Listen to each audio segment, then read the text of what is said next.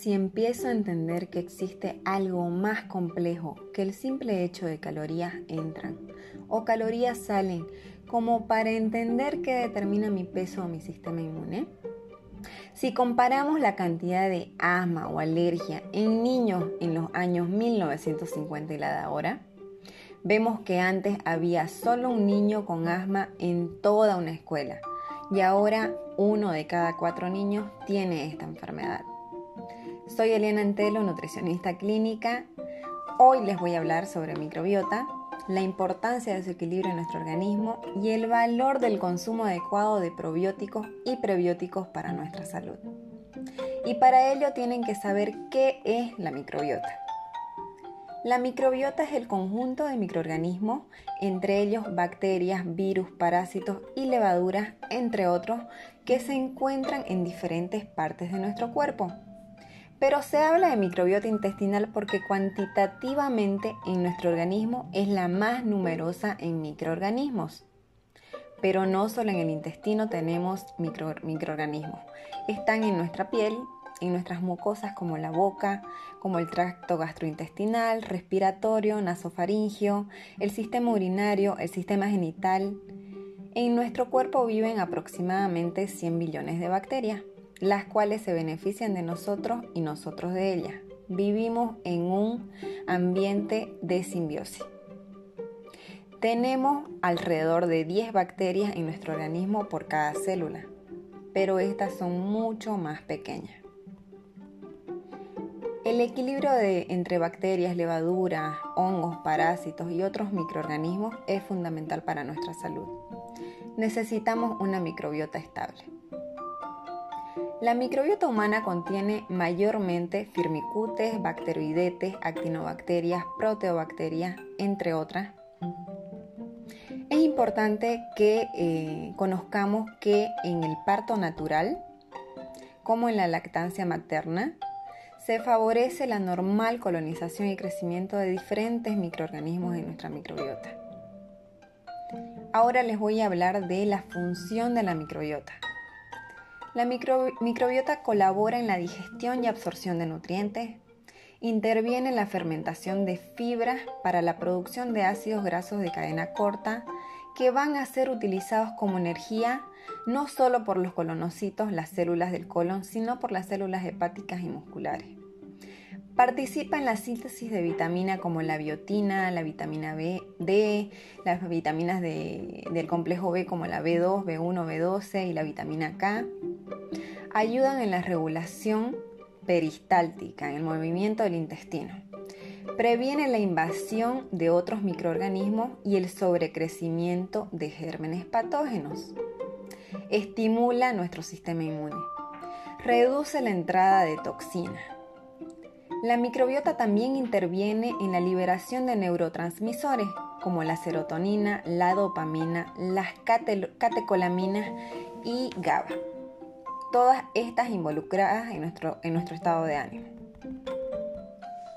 Bueno, ahora les voy a hablar sobre disbiosis.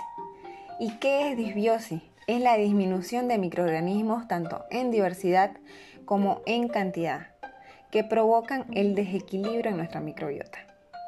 ¿Y cuáles son las causas más comunes que alteran nuestra microbiota? Nuestra dieta. Nuestra dieta es una de las causas eh, más grandes que altera la microbiota, pero más, más que todo las intolerancias.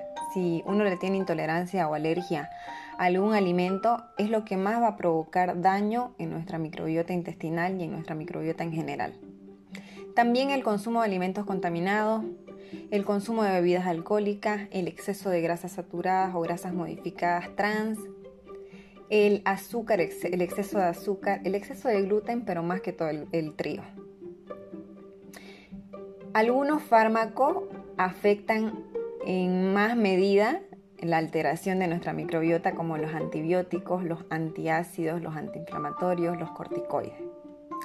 La exposición a xenobióticos, a químicos, a sustancias químicas como el tabaco, como los conservantes, como los aditivos, los plaguicidas, los hidrocarburos, los compuestos industriales, el PCB, los PCB, los metales pesados y los óxidos.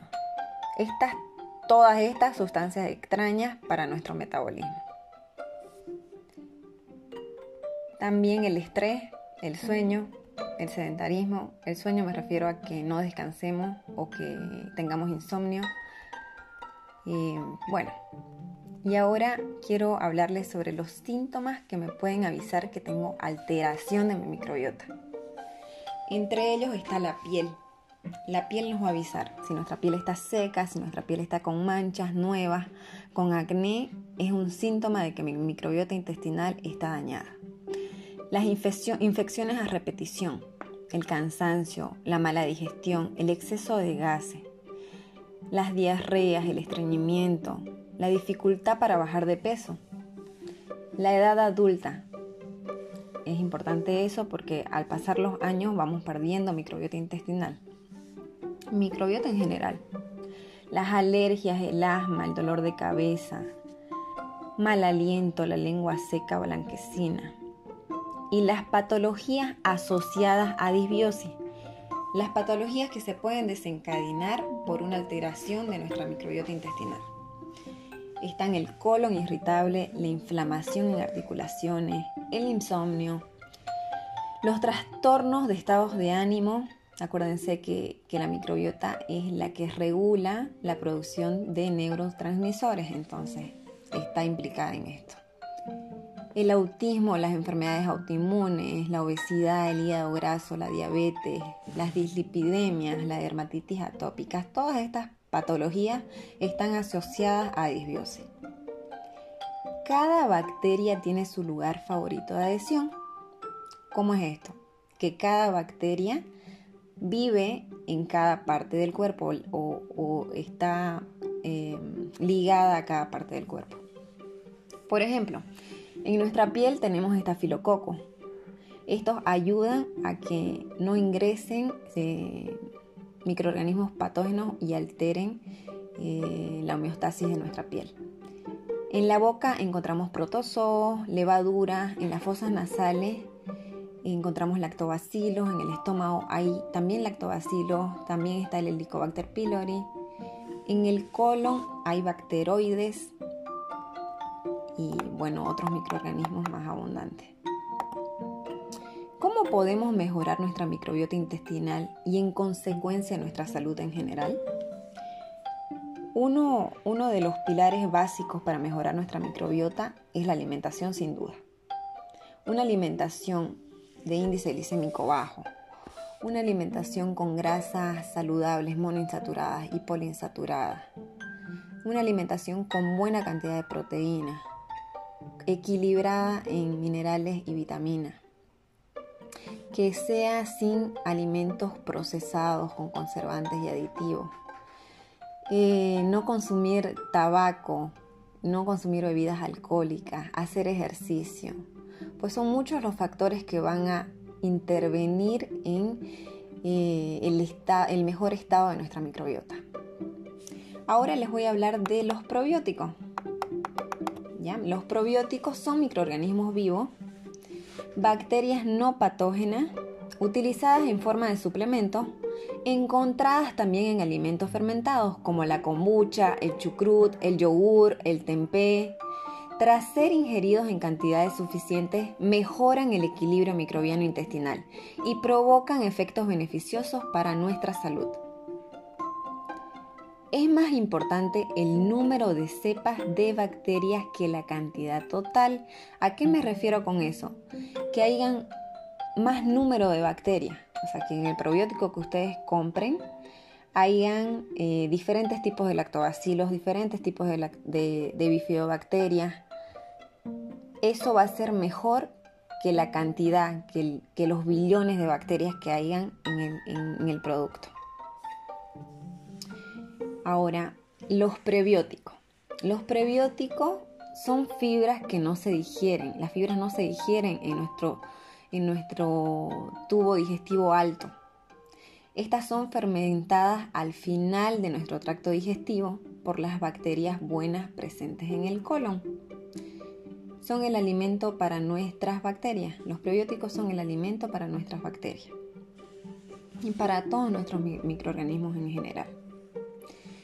Desde hace muchos años se promociona suplementos o alimentos ricos en inulina, pectina, fructooligosacáridos por sus propiedades prebióticas, como las como, como las, leches, eh, muchos, muchos eh, productos ya vienen con estos, con estos prebióticos incluidos, pero los prebióticos naturales los encontramos en las frutas, verduras, en las legumbres, tubérculos, cereales integrales. Estas tienen almidón resistente que actúa como fibra y que de igual manera es alimento para nuestros microbios intestinales. Espero haberles aportado, espero haberles ayudado y bueno, eh, que nuestra alimentación sea más nutritiva, que tengamos una alimentación más saludable para mantener nuestra microbiota intestinal en homeostasis. Hasta un pronto episodio.